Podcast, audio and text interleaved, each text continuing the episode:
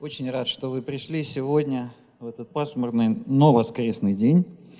Вот, и вы сегодня здесь с нами в музее. Я напоминаю, что этот цикл «Два города», но он называется цикл таких бесед с писателями, с литераторами – это шестая уже по счету беседа, чему я очень рад. Мы не знали, как все это получится, начиная этот цикл где-то летом. Но вот он от, раз от разу становится все более востребованным. Мне очень это приятно. Напомню, кто пришел в первый раз, что я ведущий цикла. Меня зовут Борис Минаев. Я писатель, журналист, автор книги о Борисе Николаевиче Ельцине. Один из тех людей, которые создавали этот музей, в котором мы находимся. Мы находимся конкретно в Зале Свободы, что очень, мне кажется, символично для разговора о Стругацких, который у нас сегодня будет. А гостем сегодня моим будет Борис Вишневский, а, ученый, общественный деятель, депутат Законодательного собрания Санкт-Петербурга и замечательный писатель и журналист, написавший книгу, а, может быть, я вам ее сейчас даже покажу, только секундочку, я ее уже так припрятал. Вот, книгу о, об Аркадии и Борисе Стругацких, она называется «Аркадий Борис Стругацкий. Две звезды», она неоднократно переиздавалась. И я хочу сказать, что книга эта уникальная. Э, в каком плане, что м, вообще о писателях – ну, почти современниках наших. Аркадий умер в 91 году, Борис умер, он в 2012, он надолго его пережил. Вот, они почти наши современники. Вот о современниках, в общем, таких книжек нету, где настолько глубоко исследована биография, творчество, а, общественные взгляды. Ну, в общем, все. Это целый действительно мир – это, и этот мир, э, то есть когда писатель становится, э, ну, как бы объектом такого э, пристального внимания, рассмотрения всех деталей его жизни, мировоззрения и так далее. Мы не договаривались с Борисом о сценарии беседы. Я хочу напомнить тем, кто опять-таки в первый раз пришел, что минут 40 я помучаю Бориса Вишневского, а потом его будете мучить вы уже. Вот. Поскольку цикл называется «Два города» и посвящен он менталитету разных городов, мифологии разных городов, их жизни, я вот, может быть, неожиданно для вас, Борис, начну с простых очень вопросов, поскольку, ну вот, э, хоть мы э, находимся в Екатеринбурге, а поговорим мы, ну, мы наверное, речь зайдет и о Екатеринбурге тоже в процессе беседы. Но для начала предлагаю поговорить на извечную тему Москва и Питер. Причем, Пожалуйста. Да, обычно сравнивают их таким образом, ну вот абстрактно, так немножко с такой с философской, исторической точки зрения, менталитет, там, а, культура и так далее. Это тоже мне все очень интересно, но я хочу просто как москвич начать с простых вопросов, поскольку вы прямо в гуще событий находитесь. находитесь. Вот у нас в Москве есть некая повестка, общественная, общественная повестка, как, как бы это сказать, городских проблем вопиющих. Вот, я их перечисляю не в порядке их э, масштаба, а, а просто насколько они горячие. Это платные парковки, это реновация снос пятиэтажек. Я сам ходил на демонстрацию против э, снос пятиэтажек, хотя огромная часть людей в них живущих за снос, но тем не менее очень большая часть и против. Это э, это точечная застройка, так называемая, когда уничтожаются и парки, и скверы, и старые дома, э, и какие-то дорогие москвичам вообще вещи. Это активный, агрессивный урбанизм сам по себе это вещь хорошая, то есть такое вот украшение и, и новая планировка городских пространств, но он э, иногда становится настолько избыточным, а главное, он безумно дорогой в нашу не очень сытую эпоху. Тоже москвичи протестуют. Это, конечно, программа «Моя улица», когда все перерыто, как после войны, ну и так далее. А вот какая общественная повестка в Питере – да, большое спасибо, дорогие друзья. Во-первых, спасибо, что пришли. на питерского гостя. Я за вот сутки с небольшим, что я в Екатеринбурге, я, я уже понял, что на Урале своя собственная идентичность, что здесь наверняка считают, что именно Урал – это есть центр не только страны, а, наверное, и Европы, и Азии, и, может быть, и вообще планеты Земля, и это правильно, потому что для человека самое главное – это место, где он вырос, где он живет, с которым он связан всеми своими корнями, и, конечно, он всегда считает его лучшим местом на Земле. Я это приветствую. Мне здесь уже очень понравилось то, что я успел увидеть. Я сейчас переключусь на Москву и Петербург, вы не, вы не переживайте. Это я так не пытаюсь уйти от вопроса. Э, и я должен сказать, что э, очень замечательно было вчера. Может быть, кто-то из вас был вчера на моей лекции «Миры Стругацких сегодня». И вы меня заранее простите, если, может быть, где-то какими-то отдельными фразами или конструкциями логическими я в чем-то буду повторяться, но я заранее прошу вас прощения. Теперь о городской повестке.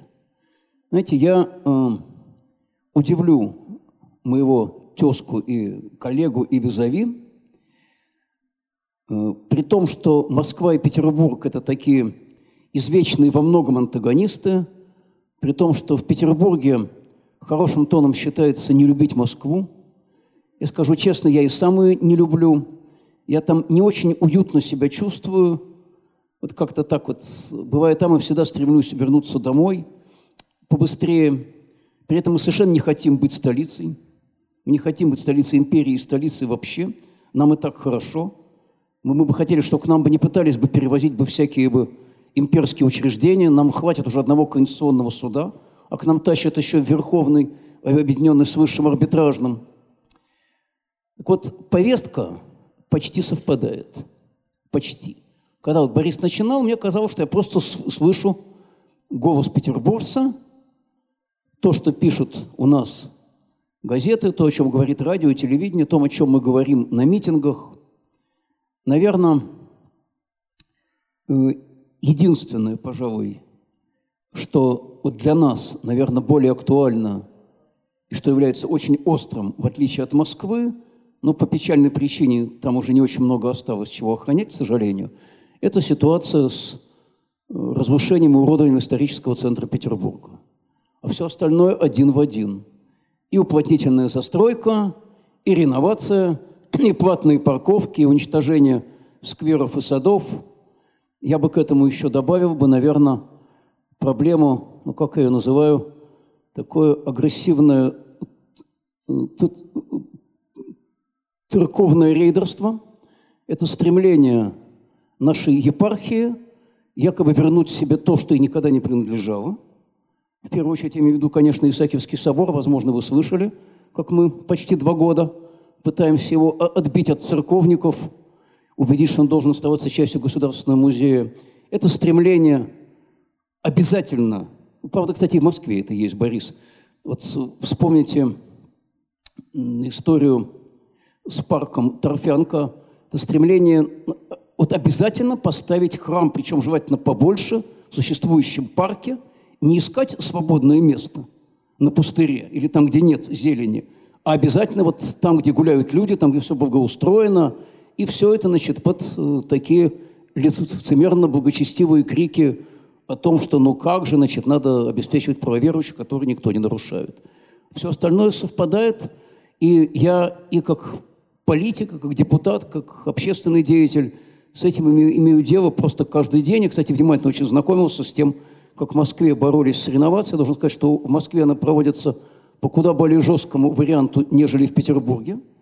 Но при этом сейчас, к сожалению, о чем мало кто знает – пытаются очень похожий опыт вообще распространить уже на всю страну. Это крайне опасно, это означает фактическое уничтожение института частной собственности в том, что касается людей и их жилья. Скажите, Борис, ну вот э, у нас, э, по крайней мере, в начале, э, скажем, в конце нулевых годов, общественное движение московское, оно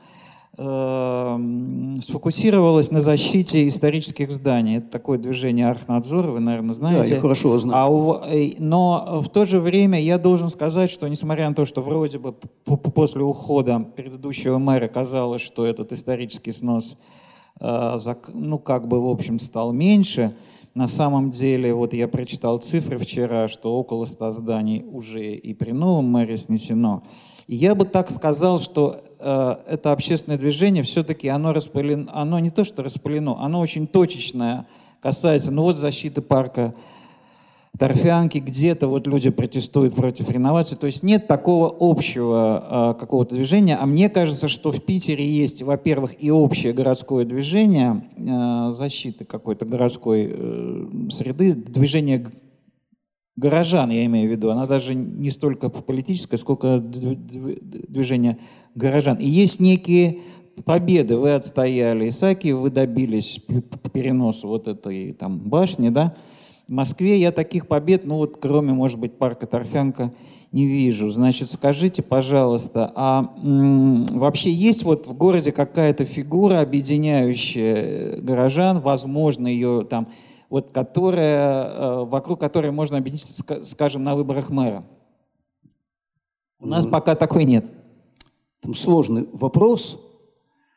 Э, что касается разницы между Петербургом и Москвой, она действительно существует. Э, у нас в разное время были разные структуры, скорее они носят характер таких неформальных коалиций. Когда 10 лет назад, даже немножко больше, в 2006 году, мы начинали борьбу против чудовищной башни Охта-центра. Кстати, тут уж не удержусь и похвастаюсь, мне принадлежит ее название, которое мгновенно прижилось в городе, учитывая, что строить ее хотел «Газпром». Я назвал ее э, «газоскребом». Это вошло в городской фольклор. И не только это, надо сказать.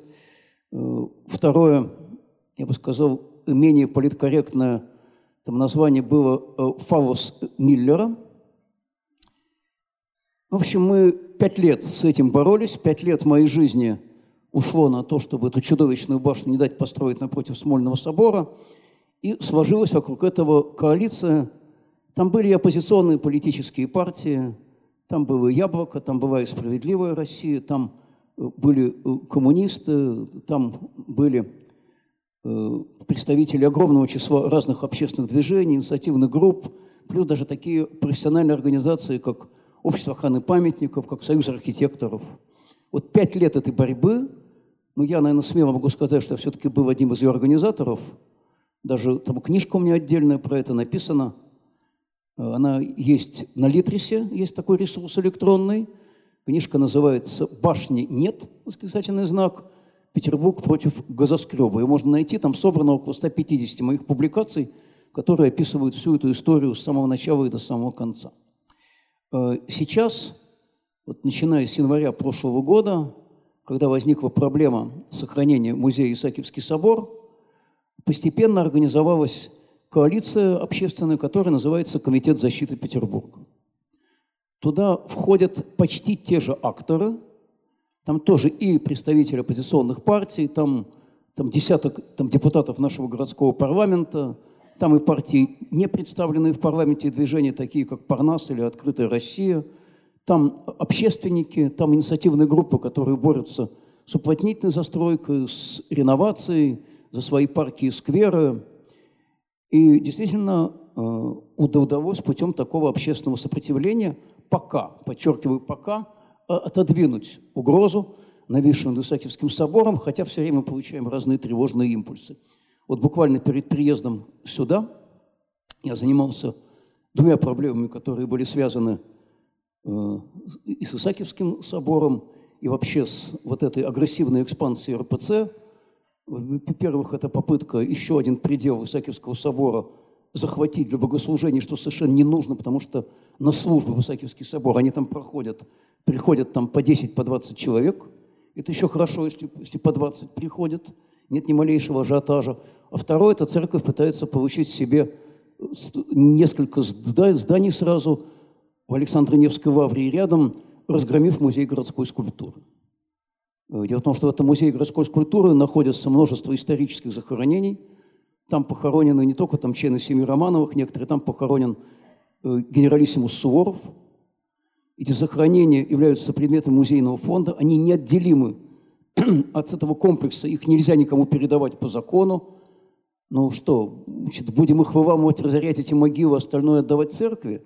Ну, понятно, что это просто чудовищно, но эти епархия, что называется, не унимается. Кстати, в числе наших побед не только Охта-центр, не только Исакий. Я могу с гордостью назвать историю, которой тоже активно занимался.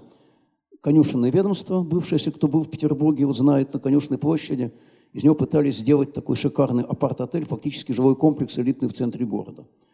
Удалось это отстоять, удалось вер вернуть его городу, и никакого апарт-отеля там не будет. Сейчас мы занимаемся проблемой выделения самосредственно сохранения этого здания на необходимые реставрации. Что касается объединяющих фигур, ну вот в Петербурге вообще вождизм как-то не очень принят. Я, бы не, я не мог бы сказать, что есть какие-то именно среди политиков объединяющие фигуры, которые точно могли бы выдвигаться на пост губернатора, например. Более того, я скажу вам вообще крамольную среди демократов вещь. Я вообще против таких понятий, как там единый кандидат от демократических сил. Не будет единого кандидата, потому что демократы тоже разные. Вот задача демократических сил на выборы губернатора Петербурга является то, чтобы эти выборы были конкурентными, чтобы были разные кандидаты, и чтобы они не, не закончились в один тур, не дай бог, эти выборы. Кто из демократов выйдет во второй тур, тот и будет единый кандидат. А, из людей, которые не являются политиками, ну, конечно, есть фигуры, которые пользуются всеобщим уважением, такие как великий режиссер Александр Николаевич Сакуров, например. Но он не политик, заниматься политикой не хочет, выдвигаться никуда не хочет категорически, хотя его авторитет признается всеми. Он огромную роль сыграл вот в борьбе, в том числе против Охта-центра, поддерживая эту борьбу. Спасибо. Я понял, да, что коалиция уже давно сложилась, она есть, и это очень здорово. А, такой двойной немножко вопрос, будем чуть-чуть потихонечку отходить э, от политики к литературе и к истории. А, скажите, пожалуйста, вот мне э, кажется, что, конечно, Москва для приезжего человека, который попал в нее недавно, да и, может быть, даже и давно, э, приехала откуда-то, она ужасно тяжелая, ужасно чужой, э, мрачный город, действительно неудобный и перенаселенный. То есть ее освоить, ее полюбить, это ну, ну, нужно какое-то время. Вот. А в Питере другая ситуация. Он не так перенаселен, он очень красив, он очень целостный, гармоничный. Но а, вот у меня такое ощущение, что Москва при этом, при этом, при всем, она когда ты эту границу преодолеешь, она совершенно открыта. А Питер все-таки это такая замкнутая субкультура во всем. Она и в литературе замкнутая субкультура, мне кажется, и в э, каких-то привычках людей. То есть, в общем, э, я не хочу ничего плохого сказать про, про Питер, но вот есть вот такая вот разница. И в связи с этим, как бы вытекающий отсюда вопрос, э, в Москве, мне кажется, вот эта тема там москвичей и приезжих давно уже проехало. Это в моей как бы молодости это было так, вроде люди разговаривали об этом, а сейчас совершенно нет, поскольку все понимают, что Москва это сборная такая, э, э, сборный народ, да, вот, тут э, людей, живущих там из поколения в поколение, очень мало, а в Питере как раз такие есть. Вот как это влияет на такую проблему э, нынешнего общества, как ксенофобия? Вот я, например, тоже не согласен со многими вещами, которые делает Собянин, но я, меня передергивает, когда его называют оленевод, да? Мне кажется, это и грубо, и некрасиво, и чем бы это ни, ни, ни было вызвано, это как-то очень противно. А вот ксенофобия в Питере, она другая или ее нет? Знаете, если там, говорить о разнице между Москвой и Питером – в этом плане, э, то разница, конечно, есть. Знаете, ну, я начну с сценки из жизни. Несколько лет назад.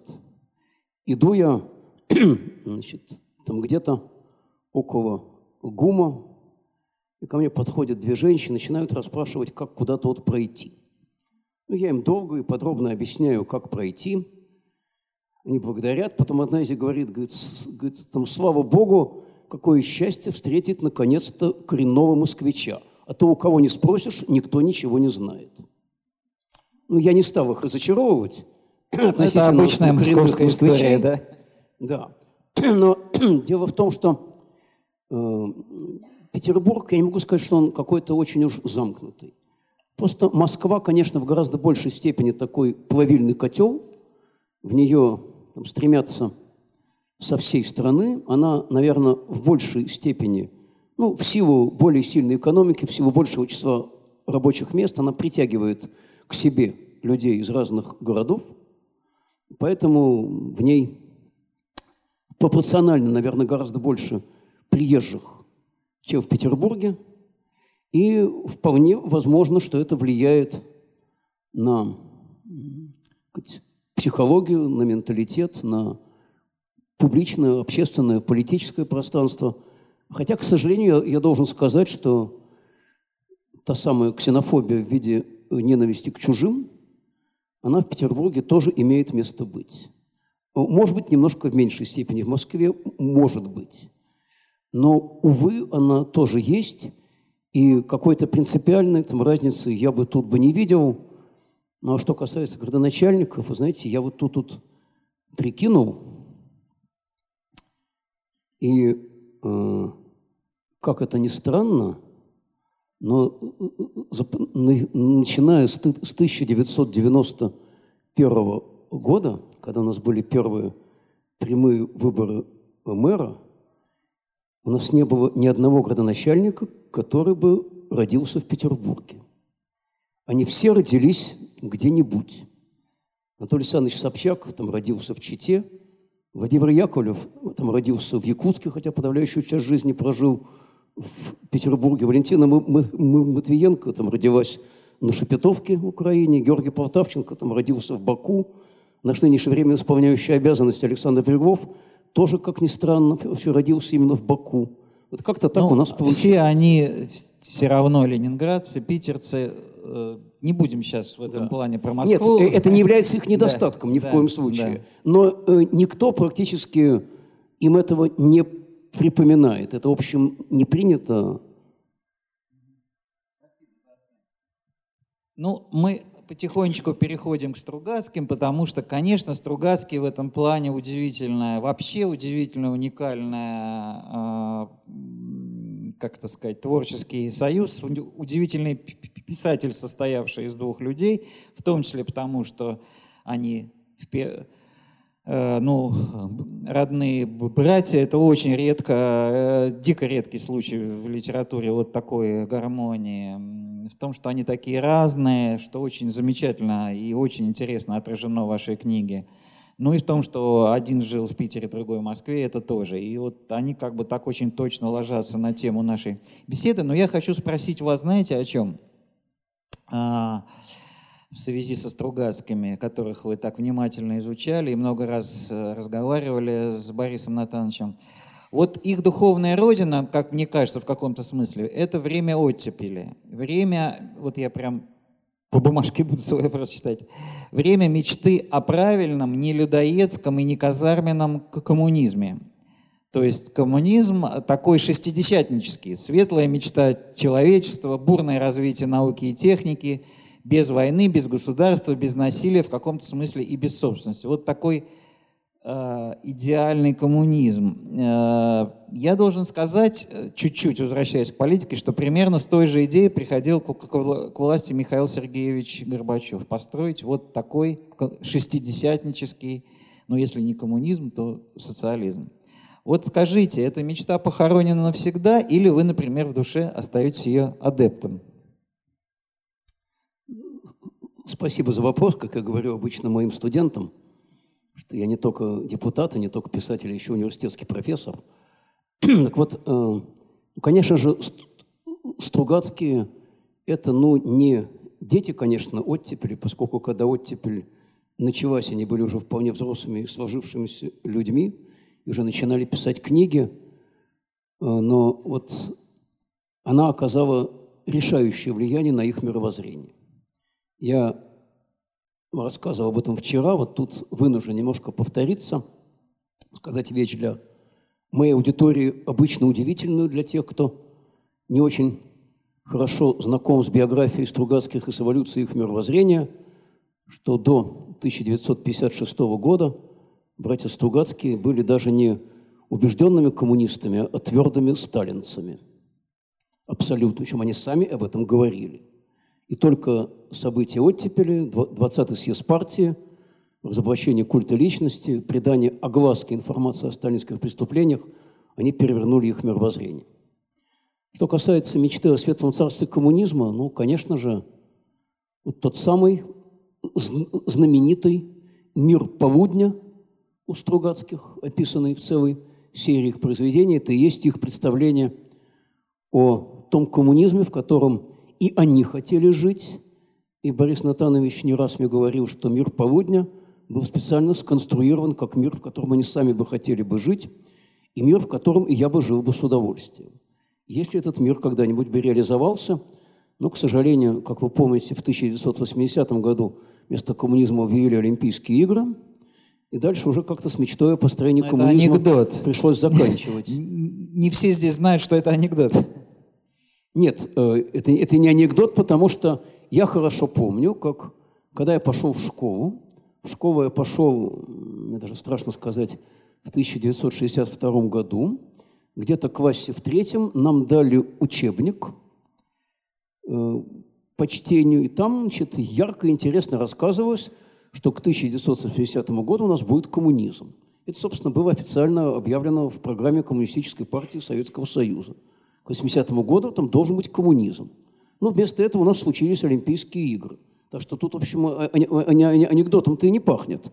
Но просто про коммунизм потом как-то забыли, потом это сменилось разговорами сказать, социализме с человеческим лицом, который так и не удалось построить в Чехословакии. Кстати, подавление Пражской весны было вторым событием, которое кардинально подействовало и на мировоззрение Стругацких, и э, на отношение власти к ним, потому что после этого началось очень серьезное закручивание гаек. Вот после этого начался тот самый застой, там, когда Стругацких почти 10 лет просто не издавали. Они вынуждены были писать в стол. И а цензура беспощадно их... уродовала все, что делалось. А после чего не, не издавали? Значит, э, после Пражской весны, э, Пражская весна, процесс Синявского Даниэля, 1967 год, значит, первая, э, вторая самарабо-израильская война, вот, вот эта вот вся эта цепочка событий привела к очень серьезному там, закручиванию гаек в стране, к резкому усилению политической цензуры. И, собственно, оттепель закончилась и с моей, и не только с моей точки зрения, даже не в 1964 году, когда сняли Хрущева, а скорее вот после этих событий. И тогда уже э, с мечтами о предстоящем построении коммунизма, конечно, пришлось проститься. Последнее, что я скажу, я не считаю, что Михаил Сергеевич Горбачев хотел построить тот коммунизм, который в «Мире полудня» описан. Я даже не вполне уверен, что он книги о «Мире полудня» читал. Но если даже он их читал, конечно, его моделью было совершенно другое – он не мог помыслить себе будущее без того, чтобы коммунистическая партия играла в этом руководящую и направляющую роль. Он хотел строить именно тот коммунизм, который был в программе партии, просто очистить его от отдельных извращений. Ну, как тогда, вот помните, было очень популярно такой лозунг «давайте вернемся к истинному э, Ленину». Ну, видимо, считалось, что значит, там где-то в каких-то архивах глубоко там спрятаны какие-то записки Владимира Ильича Ленина, оставленные потомкам – где, где, где он пишет о том, какой на самом деле он истинный, как на самом деле там нужно делать, и что потом было извращено его последователями. У Стругацких в мире полудня нет никакой коммунистической партии, нет никаких ни обкомов, ни горкомов, нет вообще никакой идеологии. И самое главное, чего у них нет, и что для Горбачева было тогда абсолютно органично, поскольку он был воспитан в этой традиции. У них нет приоритета государства над обществом. У них нет приоритета интересов государства над интересами там, человека и интересами общества. Э, у Стругацких их мир полудня построен на том, что самое главное – это человек. В центре всего это человек его интересы. Ну, мы можем это рассматривать как утопию, но все-таки мне кажется, что вот я еще раз хочу подчеркнуть, что, конечно, коммунизм Стругацких – это не ленинский, не сталинский коммунизм, не, не официальный коммунизм, и даже, как мы сейчас выяснили, не Горбачевский. Это именно коммунизм шестидесятников как идея такого развития э, гуманистических идей научно-технического прогресса, которое само по себе приводит к построению вот такого общества, гуманного прежде всего. А вот вы считаете, вот и, и, и, и что самое главное, в этом обществе решаются глобальные проблемы человечества, проблемы климата, проблемы еды, проблемы бедности, проблемы нера... ну, в общем, все. Значит, не, не, не вот, всем. вот эти черты вот такого гуманного коммунизма, они сейчас еще актуальны? И если сейчас какой-то выразитель этого пафоса вот в мире, у нас или в мире? Знаете, мне кажется, что сейчас выразителей такого пафоса нет, но я бы сказал, что по-прежнему, наверное, такой мир актуален, в нем хотелось быть. Хотя я прекрасно понимаю, что, скорее всего, этот мир э, нереализуем. Скорее всего. Но э, печально, повторяю, потому что, вот как ни странно, но тот э, лозунг, который вот когда-то был у нас при построении коммунизма, от каждого по способностям, каждому по потребностям, он в себе ведь ничего негативного не несет. Это было бы очень неплохое общество, если действительно каждый бы делал то, что способен, что в силу его способностей, при этом все его потребности бы удовлетворялись. Единственное условие, и коммунисты о нем никогда не говорили, это то, что э, права и свободы любого человека заканчиваются там, где начинаются права и свободы другого, и здесь э, необходимы определенные барьеры и границы. Но я, я понимаю, что мир полудня – это утопия, которой вряд ли при моей, по крайней мере, жизни дано осуществиться. Хотя, как знать, э, вот может быть, э, наука все-таки разовьется до такой степени, когда вообще не будет возникать проблемы удовлетворения всех базовых потребностей человечества. Ведь, собственно, в чем суть мира полудня? Это мир, где все эти потребности обеспечены, где нет э, ни проблемы голода, ни проблемы сохранения здоровья. Есть проблема, что нет физического бессмертия, но постепенно увеличивается продолжительность человеческой там, жизни, постепенно учится там, справляться с климатическими катастрофами. И, собственно, собственно, проблема неразрешимая остается только одна, остается один конфликт, одно противоречие, которое и служит, собственно, движущей силой этого мира полудня – это между стремлением э, там, человечества к познанию, к новому прогрессу и все-таки ограниченностью его ресурсов, которые необходимы для э, как можно более быстрого продвижения по этому пути. Вот э, такой сформулировал вопрос, э, э, читая вашу книгу э, о Стругацких. Вот э, понедельник начинается в субботу, как я сейчас это понимаю, по сути, некая Библия шестидесятничества. Ну, так же, как, не знаю, как Аксенов, как Войнович, как, может быть, Акуджава, то есть все с разной точки зрения. То есть это некая такая Библия, ну, шуточная Библия, смешная Библия, вот я в кавычках, конечно, говорю, или там настольная книга, можно так сказать. То есть это Библия той формации людей, которые уютно обжили казенный советский мир. Этот советский мир казался снаружи заскорузлым и страшным, ну, наверное, особенно откуда-то издалека. Они его вышучивали, высмеивали, смело раздвигали эстетические рамки дозволенного. Вот в чем был главный секрет этой атмосферы такого веселого подполья, капустника, квартирника, вот этого – смеха шестидесятнических, э, шестидесятнического надсистемы и почему советская власть им это разрешила. Ведь понедельник, по сути, не подвергался никакой цензуре, да и вообще, в общем, можно привести массу параллелей э, с этой книгой и, и так далее. Знаете, я думаю, примерно по той же причине, что там, советская власть весьма приветствовала, скажем, фильм «Карнавальная ночь», который, наверное, очень многие смотрели – и как раз вот та самая атмосфера веселого капустника, э, доброе вышучивание начальства, которое изображено в довольно неприглядном свете. Но э, вполне возможно, что это связано еще и с тем, что ведь понедельник-то был назван просто сказкой для научных сотрудников младшего возраста, как вы помните. И то, конечно, его уродовали при печати, но тем не менее вот атмосфера понедельника – Это такая переделанная атмосфера Пулковской астрономической обсерватории, где работали и Борис Стругацкий, когда-то его жена. Борис Натанович вообще по образованию звездный астроном. Как известно, сейчас в Пулковской обсерватории каждый год 21 июня это общий день рождения братьев Стругацких, арифметическое среднее между 15 апреля, днем рождения Бориса, и 28 августа, днем рождения Аркадия, проходит вручение э, АБС-премии, премии имени Стругацких. Я, кстати, э, был там жутко горд в этом году, получив диплом этой премии. У меня висит там дома на почетном месте в кабинете. И э, они изобразили тот э, абсолютно идеальный, несуществующий вот, вот научный институт, где, если помните, Борис, вот институт предоставлял неограниченные возможности для превращения человека в мага. Э, ничего. Научно-исследовательский институт чародейства и волшебства. Э, там были жутко привлекательные положительные герои, очень смешные, даже там настолько, что они не вызывали почти отрицательных эмоций, там герои отрицательные – поскольку над ними там все просто потешались.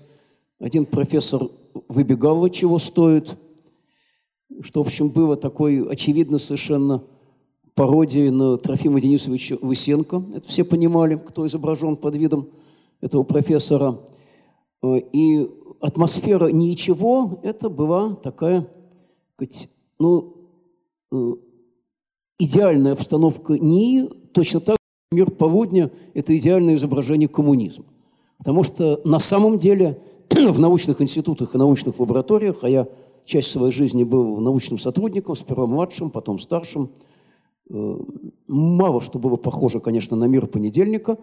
И дело было не только в том, что не было магов и волшебников, что не было Кристобаля Хунта, который мог просочиться на 10 лье через канализацию, не было Федора Семеновича Киврина – из отдела э, линейного счастья, где были там самые там, красивые там, девушки, и счастье просто исходило отовсюду.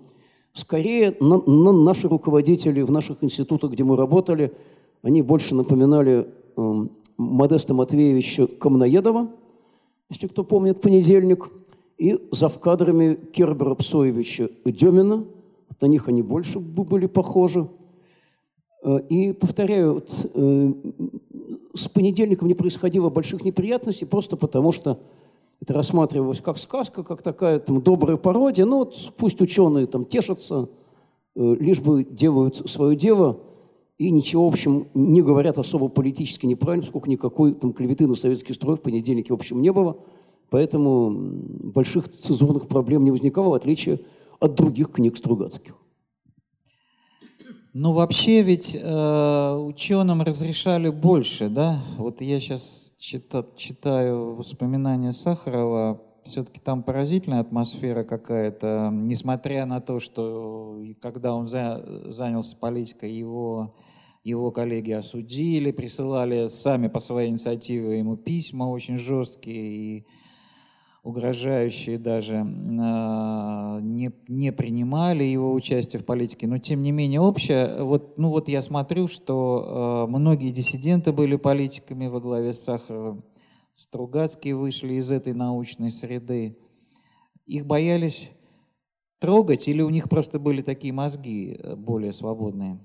Вы помните историю, как там того же Сахарова всего почти лишили и сослали в Горький, и только чудом не исключили из Академии наук СССР, не исключили только по одной причине, сколько мне известно, что когда на общем собрании Академии наук этот вопрос уже встал, и, значит, и кто-то стал говорить, что не было еще прецедентов, чтобы исключали кого-то из Академии, э, встал лауреат Нобелевской премии Петр Капица и сказал, нет, был прецедент, э, Гитлер э, Альберта Эйнштейна исключил. На этом вопрос был закрыт. Исключать из академиков там Сахарова не посмели. Но ведь, ведь все остальное было, там, к сожалению, и преследовались в том числе и ученые. Слушайте, ну, ну что далеко ходить? Один из ближайших там соратников там, Сахарова, и о чем мало еще, о чем не все знают, при этом еще доктор физико-математических наук и мой э, там давний добрый приятель э, Лев Пономарев – сейчас сидит под административным арестом. Причем суд милостиво сократил ему этот арест 25 до 16 суток. За что? За перепост в сети призывы прийти на митинг в защиту политзаключенных, которые ни в чем не виноваты, стали, стали жертвами ФСБшной провокации. Вот за это вот 77-летнего ученого, общественника, бывшего народного депутата России, депутата Государственной Думы, известнейшего правозащитника отправили под арест. Ну и в советские времена он преследовался, и вот теперь пошел, что называется, по второму кругу.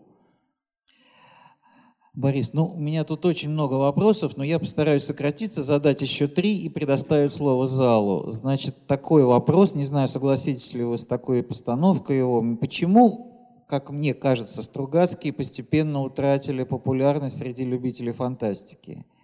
Почему другие писатели оказались в 90-е и, и позже более востребованы, ну, как бы читательской массой?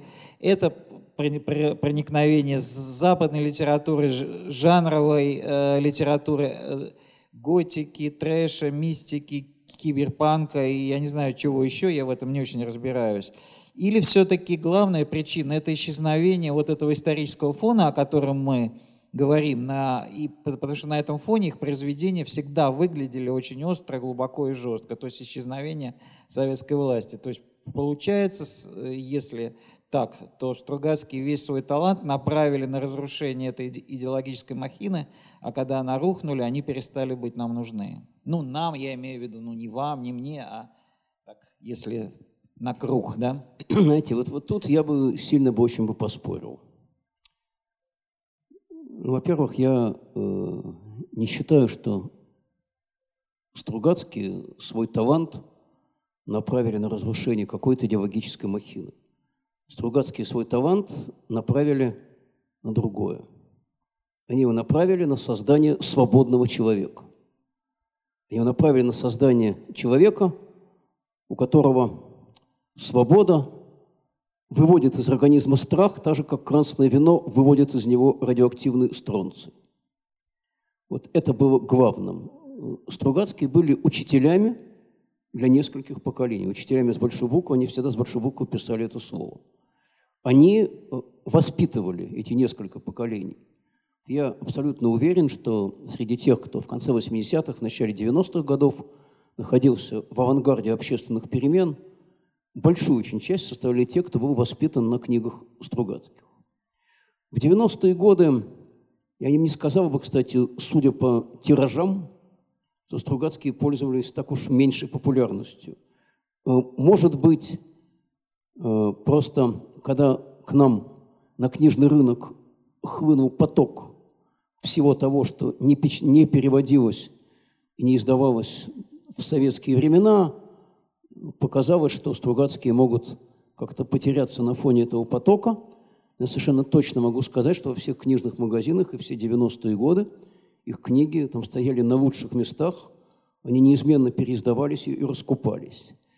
Да, немножко, немножко было переключено общественное внимание, и, и, и немножко в течение какого-то времени, может быть, казалось, что те проблемы, о которых пишут Стругацкие, стали не так актуальны. Уверяю вас, это казалось, ну, где-то, может быть, там, года до 99-го, никак не больше. А потом с каждым годом и с каждым днем произведения Стругацких стали все более и более актуальны, к сожалению, потому что, вот тут я тоже вынужден перекинуть мостик к вчерашнему своему выступлению, э, те миры, в которых мы живем, уж точно начиная с 1999 года, это ровно то, что описали братья Стругацкие. Не заметить эти параллели, наверное, невозможно. И постепенно от мира града обреченного в самом начале нулевых через мир гадких лебедей в середине нулевых мы перебрались в мир обитаемого острова и трудно быть Богом в последние там, года 4-5, и в этом мире до, до сих пор существуем. И тут уж актуальность Стругацких такова, что если посмотреть на многие их цитаты, возникает полное ощущение, что все это написано не 40 и не 50 лет назад, что все это написано сегодня, что все это написано про э, наш мир. Ну, может быть, вот две там самые там, знаменитые цитаты из «Трудно быть Богом» моего любимого произведения. Это о том, что надобны не умные, а верные, и о том, что там, где торжествует серость, к власти всегда приходят черные. 1963 год, между прочим, прошло 55 лет с момента, когда была написана эта книга. Поэтому все крайне актуально. Более того, я вижу сейчас э, сильное очень увлечение интереса к Стругацким у молодых совсем людей. Это неоспоримый факт, и это меня очень радует. Ну да, вы ответили на мой вопрос, какие, э, какие э, предсказания Стругацких сбываются сегодня, какие образы Э, из их книг кажутся вам самыми актуальными, но, видимо, вы подробно об этом рассказали вчера, а сегодня так в общем. А, у меня вот такой вопрос. Я с огромным интересом узнал из вашей книги, что «Трудно быть Богом». А, предпоследний, наверное, мой вопрос. А, не знаю. «Трудно быть Богом» задумалась как веселая книга, отталкивающаяся от, э, от мушкетеров, да, то есть показать реальный мир средневековья, ну не средневековья, а вот этих как бы веков, которые описаны у Дюма, э, в их натуральном виде и ввести туда человека из, из будущего, чтобы он обладал каким-то набором качеств, чтобы всех побеждал, чтобы э, ну, вот, вот этот мир трех мушкетеров вдруг стал вот таким парадоксальным, странным, вот, то есть это была изначально веселая книга. А то, что получилось в конце... Очень недолгое время она была да. изначально веселой. Потом они изменили свой замысел. То, что получилось в конце, во-первых, книги, а, и то, что получилось сейчас в экранизации Алексея Германа, это очень жуткий мрачный мир. И получается, что вот этот э, Дон Румата, прогрессор, то есть человек, который хочет э, изменить хоть, ход истории, убыстрить как-то его, колеблется между тем, может он вмешаться в ход истории или нет. Это в общем ответ, как бы такой ответ э, запоздалый или постфактум всем революционерам, всем, э, ну в том числе и шестидесятникам отчасти, и сегодняшним, может быть, прогрессорам. То есть ход истории изменить невозможно. То, на что мы обречены, мы на это обречены всегда. Так ли это? И как вам, кстати, фильм Германа? Там начну с конца великий режиссер Герман вообще не понял этой книги, к сожалению, к большому. Собственно, он и снимал не экранизацию книги, а свое представление о том, как должна выглядеть эта экранизация. Все самое важное в книге из фильма ушло. Ушло все философское содержание, ушла сама проблема прогрессорства, ушла проблема допустимости вмешательства в чужую жизнь, в жизнь чужой цивилизации, в какой степени цивилизация более высокоразвитая может это сделать, ну, чтобы не навредить, что называется, чтобы именно помочь, а не навредить. Я с трудом себя заставил посмотреть этот фильм, поскольку я слишком много о нем слышал, пока он снимался много лет. Меня, кстати, когда-то потрясло заявление Германа о том, что прообразом благородного Дона Румата.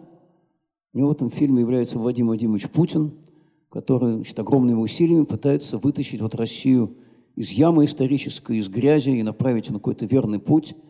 Скажу честно, у меня, так же, как и у Бориса Натановича Стругацкого, прообразом Владимира Владимировича Путина был совсем другой герой этой книги. Я думаю, вы легко догадаетесь, какой. Мне надо называть его имя? Или вы помните? Видимо, надо Дон Рэба. Мелкий, незаметный чиновник, угодливый, бледненький, три года назад вынурший из каких-то заплесневелых подвалов дворцовой канцелярии и далее э, по тексту, который, как вы помните в книге, предал и продал все, что мог, запутался в собственных интригах и кинулся спасаться к святому ордену, после чего в стране Арканар возник ну, фактически такой церковно-фашистский переворот и начали наказывать розгами за невосторженный образ мыслей. А, что же касается сути прогресса и возможности вмешательства, действительно изначально был веселый мушкетерский роман. Точно так же, кстати, как «Обитаемый остров» изначально задумывался как веселое похождение бравого комсомольца 22 века Максима, тогда еще он был не Максим Камерер, а Максим Ростиславский. В первом издании «Обитаемый остров» 1969 год журнал «Нева» герои носили русские имена. Максим Ростиславский, а его антипод, а потом, как выясняется, тоже разведчик Земли, там, там странник, именовался не Рудольфом Сикорским, как потом, а, а Павлом Людвиговичем. Но уже в 1971 году в первом книжном издании пришлось вносить серьезные коррективы, чтобы, не дай бог, не возникали никакие, как говорила тогда советская цензура, неконтролируемые ассоциации. Что касается того, в какой степени можно вмешаться и обречены ли мы, э, вмешаться можно. Вопрос в том, нужно ли и придет ли это к добру, придет ли это к результату. Это я, опять же, прошу прощения, чуточку повторюсь. Говоря вчера «Трудно быть Богом», я вспоминал, наверное, ключевую сцену этой, этой повести. Это диалог Дона Румата с доктором Будахом, великим ученым и гуманистом.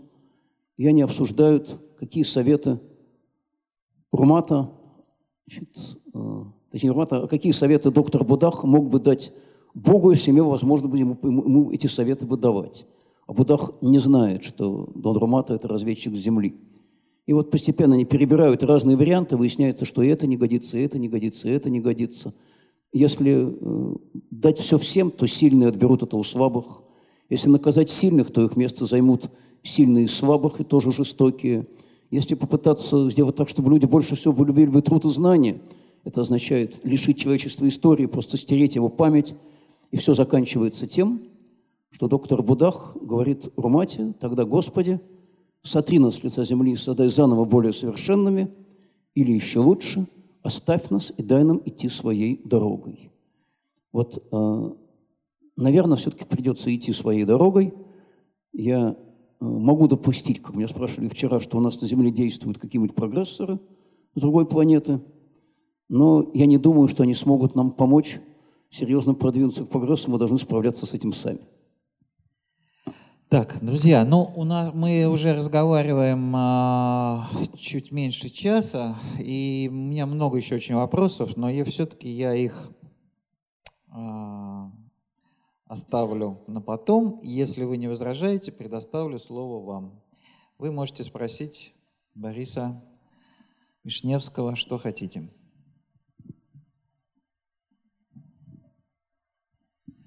Я вернусь к началу вашего разговора. Дмитрий Головин, предприниматель. А, о разнице между, ментальной между Санкт-Петербургом и Москвой. И приплету сюда Екатеринбург. У меня, значит, э, бизнес, прокат строительных инструментов без залога, то есть я даю людям, доверяя, да, и иногда они меня обманывают. 21 год я за ними наблюдаю. И, значит, э, это все описал Андрей Константинов, который сказал, что вот э, в книге «Бандитский Петербург» он сказал, разница в чем? Москва – город воровской, а Питер – город бандитский. Вот Екатеринбург – это город тоже бандитский. И часто, ну, как бы, уважаемые люди, которые рассуждают о том, какая там разница и все прочее, мы вот это упускаем из виду. Но всегда надо помнить о том, что Екатеринбург – город бандитский, Питер – город бандитский, Москва – город воровской. Я дальше могу продолжить, там есть у меня свои мнения про Нижний Тугил. В чем разница? А, значит, э, если в Москве, например, у вас есть конфликт, то появляется какой-то человек, вы как бы будете оба обращаться к авторитету, что за меня придет Паха там, Сухумский, и он за меня вступится. Это в Москве, например. А в Екатеринбурге ты скажешь, за меня придет Паха это Сухумский, а тебе скажут, ты что, не мужик, что ли? Я пришел, я тебя спрашиваю. Денег должен? Давай. Все. Вот как бы в Екатеринбурге любой может прийти и спросить с бейсбольной битой, да? А в Москве нет. Я с Пахой договорился, он за меня. Вот как бы разница, да если по-простому, то, то вот в этом. Но это всегда надо учитывать, на мой взгляд. Спасибо. Простите, Дмитрий, а в чем вопрос-то заключался? Нет, я могу вывести к вопросу, согласны ли вы с утверждением Андрея Константинова? Знаете, я бы не согласился. Я хорошо знаю Андрея Константинова. Кстати, вот, вот эта вот конструкция «Бандитский Петербург», им когда-то там созданная, Ну, на мой взгляд, она такая искусственно провокативная. Не был никогда Петербург бандитским и не будет. В Петербурге совсем другой менталитет. Это не означает, что там нет ни бандитов, ни воров. Я подозреваю, что они есть везде. Но а если уж вообще говорить о современной эпохе, то у меня такое ощущение, вот знаете, эм, была такая замечательная программа «Куклы» когда-то. И там был сюжет, снятый после трагедии в Буденовске. И там один из героев говорит другому, у нас все бандиты, но те, которые в форме, те называются правоохранительными органами.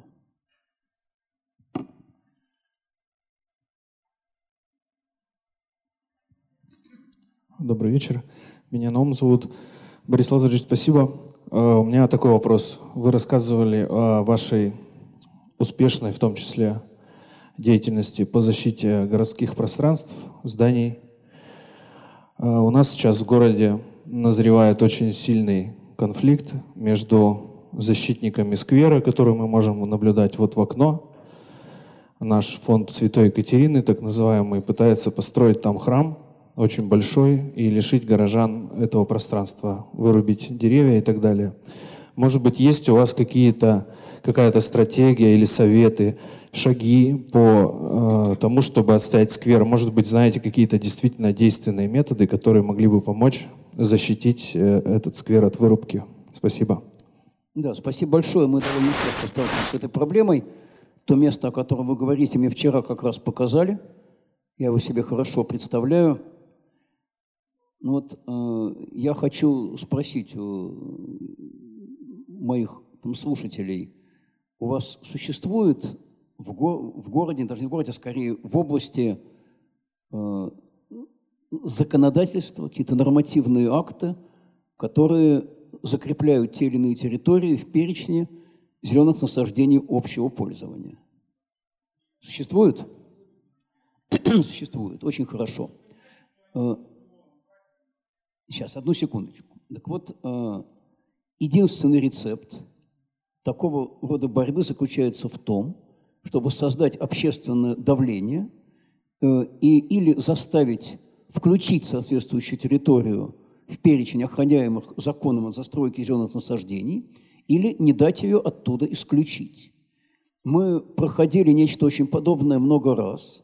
Один из, наверное, самых успешных примеров этой борьбы – это наш парк Малиновка, примерно треть которого пытались отдать под огромный собор, что было совершенно не нужно, потому что никаких проблем с богослужениями рядом не возникало. Более того, в этом парке есть небольшая церковь, которая отнюдь не переполнена.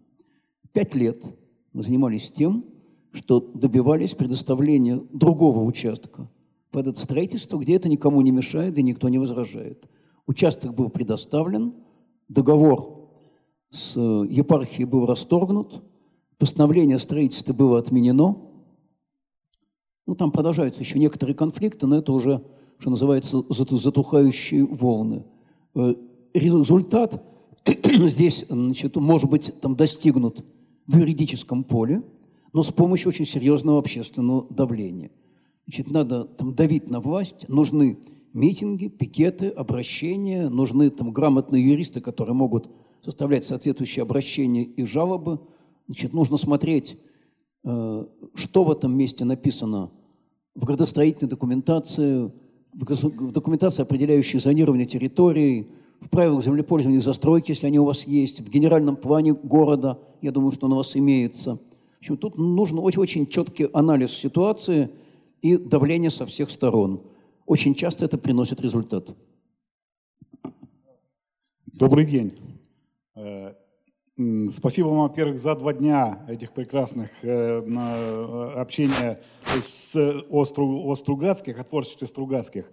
И у меня как раз вопрос касается вот этой темы. Я помню, я студентом, сначала я посмотрел фильм «Сталкер», Потом я прочитал «Пикник на обочине». Я помню полные недоуменные залы, которые выходили. Как же так? Не закончено что-то. Мы ждали ну, когда, допустим, хотя бы девочка там выздоровеет, или э, ждали, когда э, хотя бы в конце концов взорвут эту комнату этой ядерной бомбой, которую принес с собой, с собой один из ученых. Но потом этот фильм, как ни странно, начали понимать. У меня вот вопрос в этом. Э, Стругацкие что, опередили время для того, кому они, кому они писали? Или, или это фильм был настолько поставлен так, что он давал какой-то в то время непонятный финал. Ну, то есть все абсолютно, вот у нас, мы, мы ждали чего-то другого в самом финале. Спасибо. Вы помните, э, с каким желанием главный герой «Пикника на обочине» и фильма «Сталкер» Редрик Шухарт идет к золотому шару, выполняющему все желания. Счастье для всех даром и пусть никто не уйдет обиженный. Я не считаю, что это открытый финал. Я считаю, что это тот финал, который как раз и должен быть, потому что если это желание будет реализовано, если золотой шар действительно является таким, что выполняет все желания, то, наверное, и девочка Гута поправится, и у других героев все будет более-менее неплохо. Но ведь проблема в другом. Проблема в том, действительно, с чем разные люди идут к этому золотому шару. Какие у кого желания, какие трагедии возникают э, на этом пути. Э, я должен еще раз сказать, как и вчера, что фильм там, «Сталкер» довольно серьезно отличается от книги «Пикник на обочине», но в отличие от, скажем, экранизации «Трудно быть Богом», и фильм, и книга являются э, в отдельности просто там замечательными и блистательными произведениями, соответственно, нашей литературы и нашей кинематографии. Я прекрасно помню полные залы, когда показывали «Сталкера». Но, честно говоря, не помню, чтобы многие задавали себе такой вопрос, тогда как вы. Он часто возникает, когда читаешь книги или смотришь фильмы, хочется продолжения. А что дальше-то было? Очень часто, кстати, там хороший писатель на этом останавливается. Он предоставляет своему читателю право самому домысливать, а что было дальше. Хотелось бы вернуться к вопросу о храме. Э, он у нас строится на деньги двух наших местных миллиардеров. Э, в той же Европе, когда э, смотришь на музей, построенный Гугенхаймом, тамошним миллионером, возникает вопрос, почему вполне себе правоверный иудей построил музей. А, допустим, э, не менее, наверное, правоверный христианин Баптист Фултон построил э, музей э, Шекспира на задах Конгресса Соединенных Штатов в Вашингтоне. Другой, не менее богатый миллионер, купил картин различных художников, импрессионистов – Оценивается сейчас это собрание в 50 миллиардов долларов и передал его на вечное хранение в Вашингтонскую национальную галерею. Вот в чем такая разница? Почему наши миллиардеры строят храмы, а тамошние э, пространство для культуры. Карнеги, ведь, который э, был э, металлургом, построил холл, для, в котором концерты, лекции и так далее, но не храм. Почему так?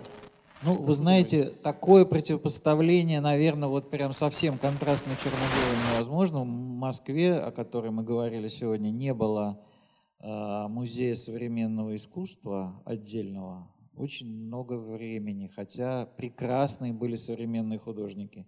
Благодаря Роману Абрамовичу появился музей «Гараж». И такие примеры можно множить, в принципе, тоже.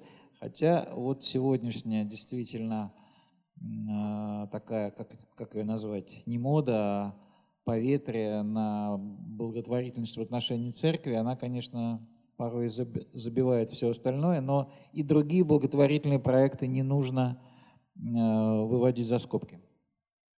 Да, знаете, могу сказать, что там люди, конечно, бывают разные, и среди наших э, миллиардеров э, есть те, кто там жертвуют на благотворительность настоящую, кто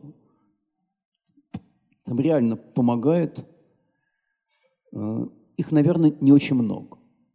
Но э, если говорить об отличиях, то одно отличие, наверное, является ключевым, и, возможно, оно объясняет разницу поведения.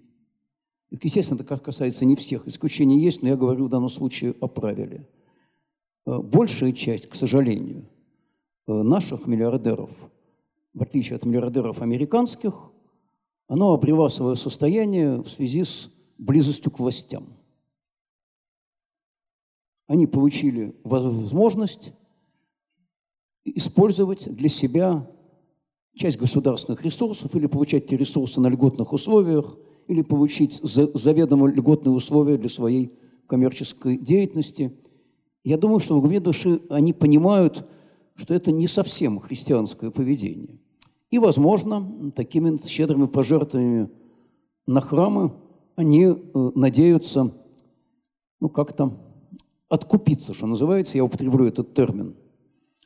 Э, что касается там, Запада, то там такое было еще свойственно в период, как нас учили в курсе политэкономии первоначального накопления, но на сегодняшний день там миллиардерами являются люди, у которых состояние никак не связано с тем, насколько они были близки к тем или иным чиновникам, президентам или губернаторам.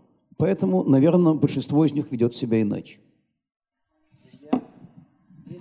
Да, меня зовут Анна. Слышно, да? Это предыдущего было не слышно. У меня два вопроса. Первый. Стругацкие сегодня, если пофантазировать, были бы провластные или они были бы в оппозиции? И второй вопрос. Ну, вчера, по-моему, да, Мария Алексеева скончалась, но вопрос не только с этим связан. Правозащита сегодня, она укрепляется или наоборот теряет позиции в России? Спасибо большое. Ну, во-первых, братья Стругацкие уж провластными это не были никогда. Они не были борцами-антисоветчиками в таком в классическом понимании. Они были людьми вот с тем самым невосторженным образом мыслей, о котором они писали, и за который в Арканаре давали пять розок без целования ботинка его преосвященства епископа Арканарского, Арканарского Дона Рэба. Э, конечно, то, чему они учили, то, о чем они писали, совсем не укладывалось в советскую идеологию.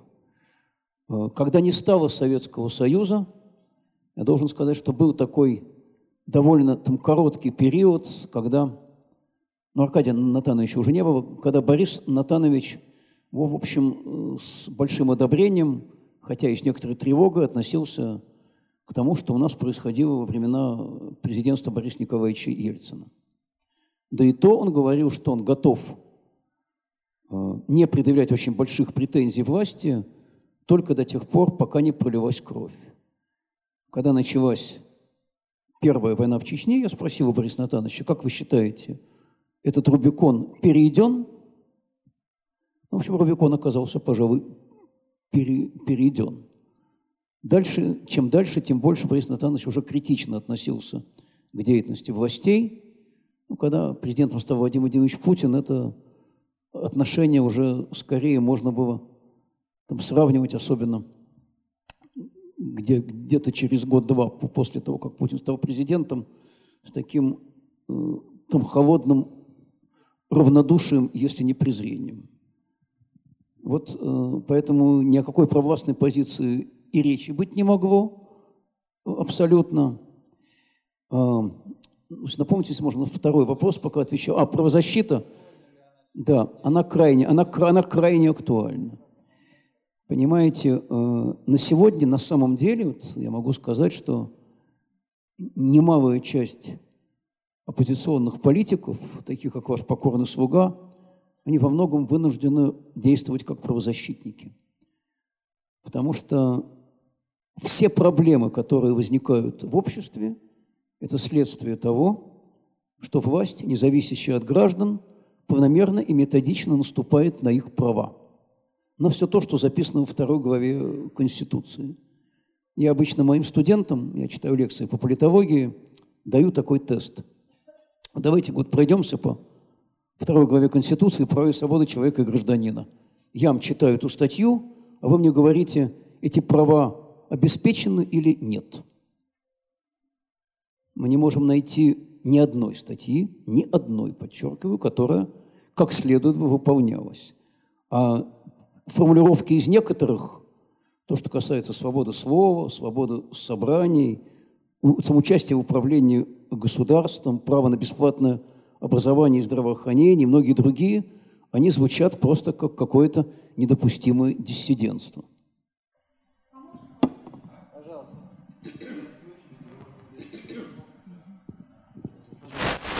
Скажите, пожалуйста, вот вы, говорили, что Стругацкие э, свое творчество направляли для того, чтобы э, у человека, живущего в России, наконец-то образовалось чувство собственного ну, достоинства, внутренняя свобода. А сколько еще можно написать и нужно писать, чтобы человек действительно э, обрел все эти качества? Потому что, ну, 300 лет самодержавия, потом целый век э, тоталитарного режима, такое тяжелое наследие. Это когда-нибудь пройдет у русского человека? Или мы так и будем жить вот в стране, в которой попираются права, э, как вы сейчас говорите, на, на людей не обращают никакого внимания, то есть власть сама себе живет, вот, значит, ни, ни, никакое внимание не принимается. Знаете, э, в августе 1991 года, если мне бы показали документальный фильм из 2018 я бы решил, что это такая крайне неудачная шутка или крайне ненаучная фантастика. Вот на протяжении, к сожалению, очень короткого периода в истории нашей страны, с, 90, с 89 где-то по 91 год, мне как раз казалось, что идеи Стругацких наконец-то стали реализовываться. Что появилось огромное число людей, которые стремились к свободе. Не к материальному процветанию, а к свободе, которым надоело жить так, как раньше, которым надоело, что власть от них не зависит и с ними не считается, которые хотят, чтобы к ним прислушивались, которые хотят жить в нормальной европейской демократической стране, которые хотели демократических перемен. Этих людей было огромное количество. Посмотрите в интернете на фотографии митингов, которые происходили у нас в стране в это время, и не только в Москве и Петербурге. Я думаю, что в вашем замечательном городе они, они тоже проходили.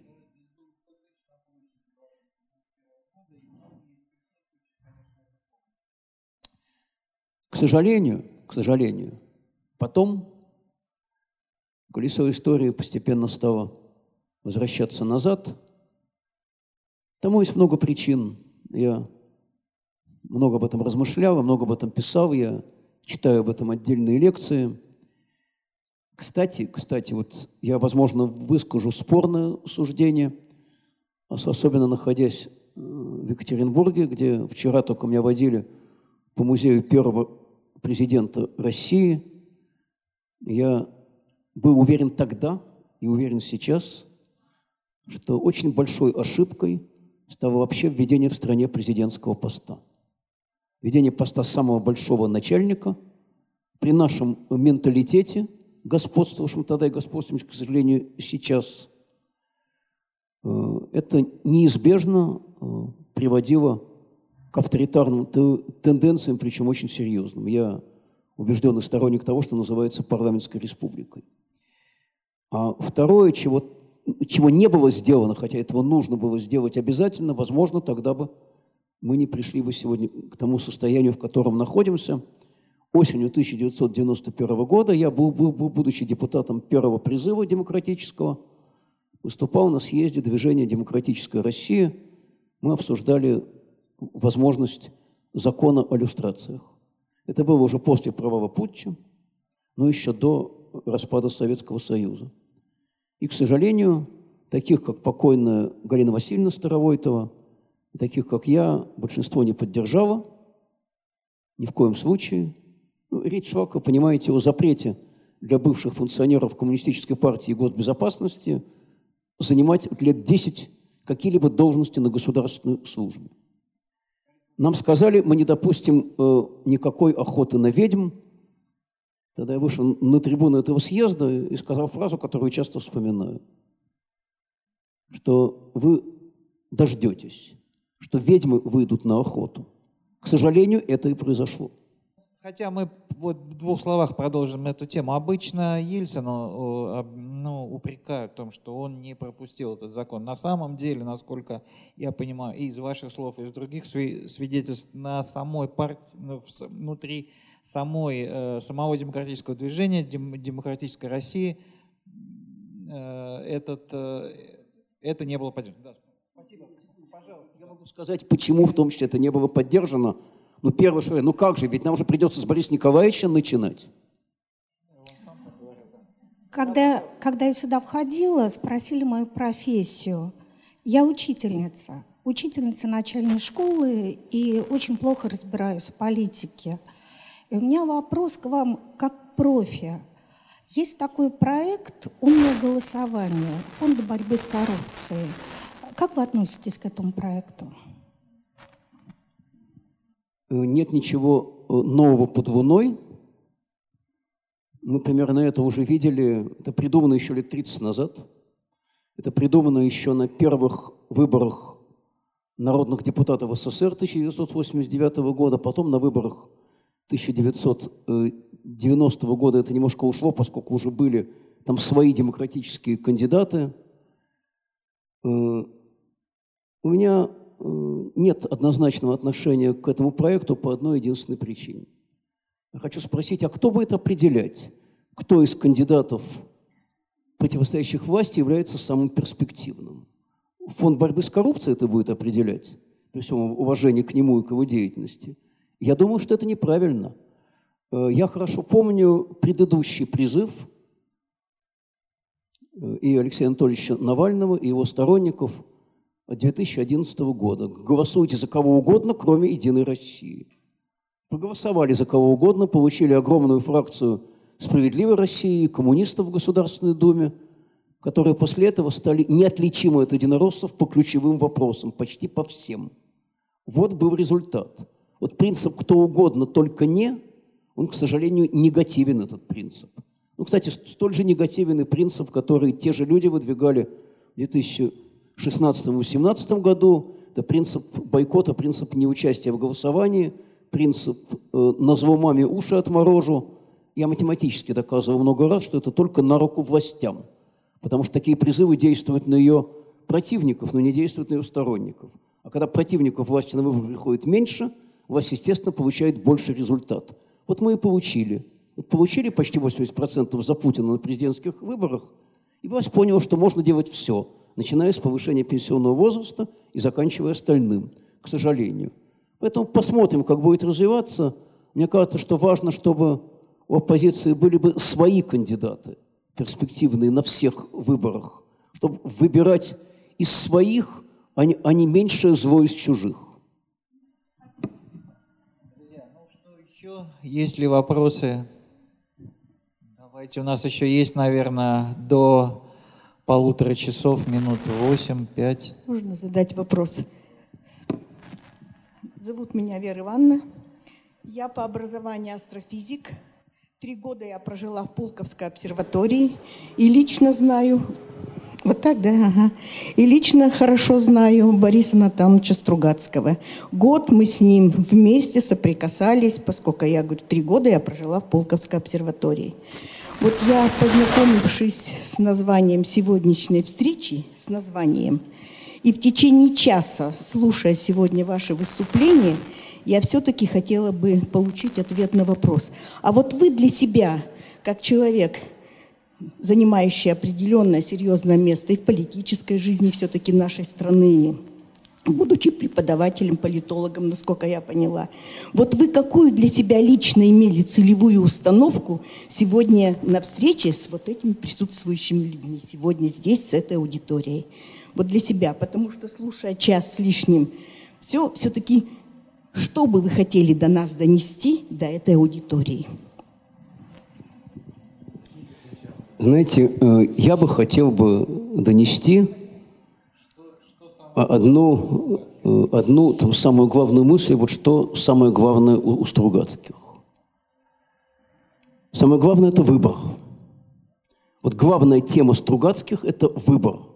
Выбор свободного человека между различными возможностями. Этот выбор часто бывает необычайно сложен. Этот выбор бывает трагичен. Этот выбор может привести к большим неприятностям. Но это право выбора, оно должно быть. Это не только выбор между разными кандидатами при голосовании. Это выбор между тем, как поступить. Вот я опять же скажу вещь парадоксальную. В произведениях Стругацких на самом деле очень мало, собственно, чисто фантастических предположений. В произведениях Стругацких действуют лучшие из нас, лучшие из наших современников в немного необычной обстановке – да, у них есть нуль-транспортировка, да, у них есть фотонная ракета, да, у них есть малогабаритный полевой синтезатор МИДАС, куда можно засыпать в лопату опилок и получить оттуда мешок с золотыми монетами. Но эти герои не владеют волшебством, они э, не боги на самом деле, они люди. Вот трудно быть богом, действительно трудно быть не богом, а человеком. Таким, о каких писали братья Стругацкие. И в каждом произведении Стругацких, в каждом, подчеркиваю, их герои поставлены перед проблемой того или иного выбора, который они должны сделать. Они мечутся, мучаются в сомнениях, но они всегда делают этот выбор так, как это должен делать э, человек. Э, о том, что это главная тема Стругацких, мне когда-то говорил сам Борис Натанович, тут я ничего не выдумал – поскольку я не раз задавал вам этот вопрос, вот, вот что, собственно, является для них этой главной темой. А, если говорить о том, что я вынес из этого всего для себя, а, очень простой лозунг, который я когда-то написал на своем календарике для избирателей. А, Тот, кто борется, может не победить. Тот, кто не борется, не победит никогда.